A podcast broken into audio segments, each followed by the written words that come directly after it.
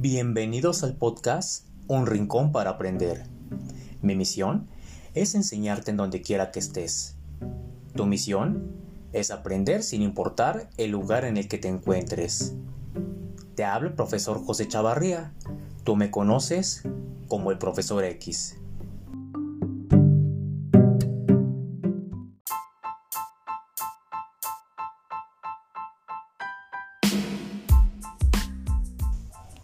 Buenos días amigos, me da mucho gusto presentar nuestro noveno podcast. Si me escuchas en este momento es porque tienes ganas de aprender. Soy el profesor José Chavarría, te encuentras en el lugar correcto, solo necesitas dar lo mejor de ti. El día de hoy vamos a hablar sobre las situaciones de igualdad donde se aplican las reglas y las normas para todos dentro de la escuela o el lugar donde vives. También escucharemos a otros de los pequeñitos del tercer grado C de la Escuela Martínez de Uruapan mencionar las situaciones que los hacen felices. Es hora de comenzar.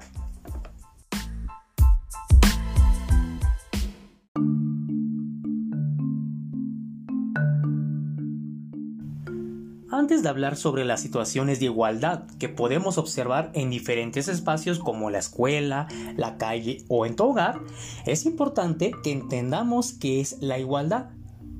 La igualdad es un derecho que implica que todos los seres humanos deben tener las mismas oportunidades, para conseguir condiciones de vida similares a nivel personal y social, independientemente de su sexo, etnia, religión, opinión o cualquier otra condición. La igualdad se manifiesta en valores o acciones como la inclusión, la empatía, el respeto, la tolerancia, la solidaridad, entre otros. El primero de los derechos de las niñas y los niños es el derecho a la igualdad, y menciona que todo niño disfrutará de los derechos anunciados en la Declaración Universal de los Derechos del Niño. Estos serán reconocidos a todos los niños sin excepción alguna, ni distinción o discriminación por motivos de raza, color, sexo, idioma, religión, opiniones políticas o de otra índole.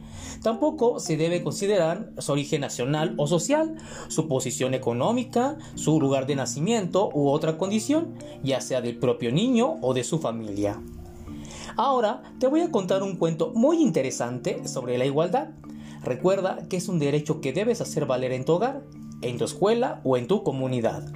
Escucha y reflexiona sobre las situaciones que se presentan en el cuento.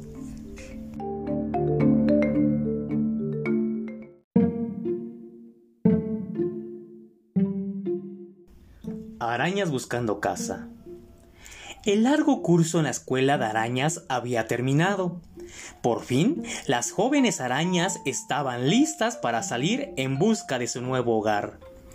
Mientras preparaban la expedición, los maestros repetían la norma básica una y otra vez. Busquen una familia con ambiente de igualdad. Recuerden, son familias más felices y si los atrapan, tienen más posibilidades de salir vivas. El grupo de arañas pronto encontró una primera casa. Ñaki, una de las mejores alumnas, confirmó enseguida de qué tipo se trataba. Era una familia papá sofá, mamá la cocina, de auténtico manual, la más peligrosa de todas. Como era de esperar, la mamá y las chicas hacían casi todas las cosas y cuando se les ocurrió pedir ayuda, los chicos se negaron a hacer nada que fuera cosas de chicas. Y para todos, todo era cosa de chicas.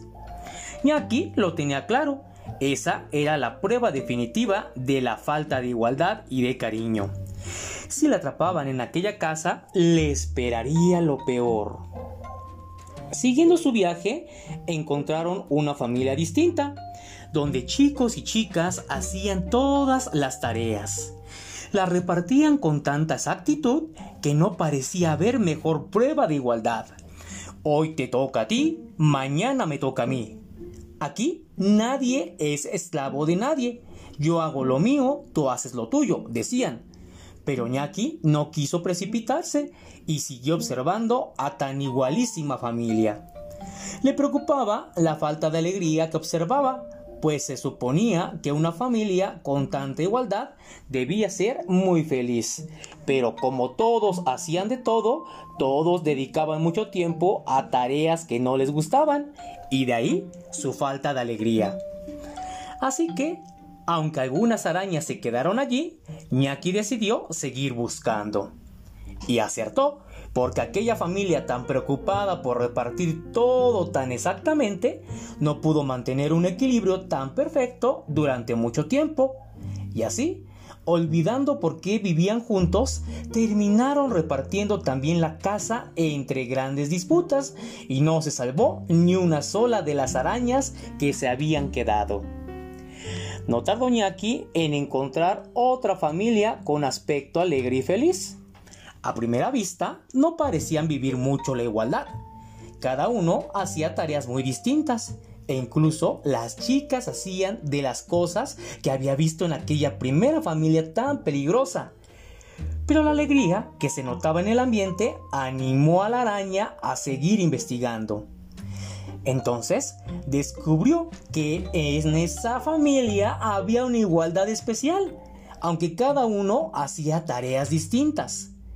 Parecía que habían elegido sus favoritas y habían repartido las que menos les gustaban según sus preferencias. Pero sobre todo, lo que hacía única a esa familia era que daba igual si chicos o chicas pedían ayuda.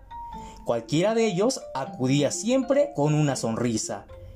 Y cuando finalmente, en lugar de tareas de chicas o chicos o tareas tuyas o mías, escuchó, aquí las tareas son de todos, se convenció de que aquella era la casa ideal para vivir. Espero que el cuento haya sido de tu agrado, lo puedes encontrar en la página cuentosparadormir.com. Bien amigos, ahora vamos a escuchar a sus compañeros, nos contarán sobre lo que les hace felices. Adelante chicos.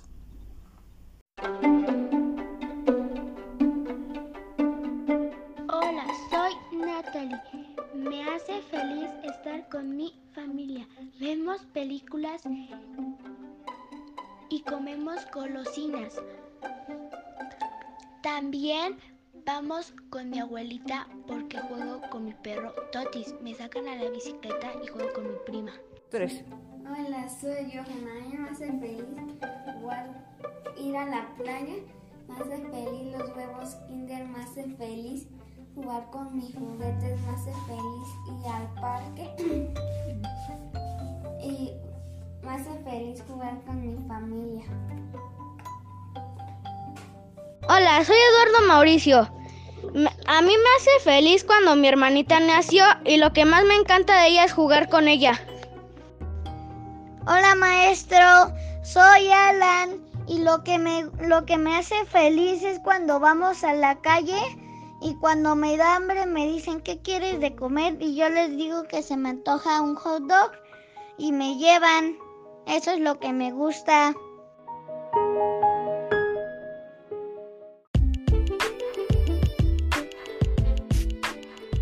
Muchas gracias chicos por compartirnos las situaciones que los hacen felices. Espero continúen acumulando situaciones positivas dentro de su cofre de la felicidad. Con esto hemos concluido un programa más amigos. Muy pronto podrás escuchar otro podcast en tu espacio favorito, Un Rincón para Aprender. Te envío un cordial saludo y te invito a cuidarte y realizar cosas útiles con tu tiempo. Hasta pronto.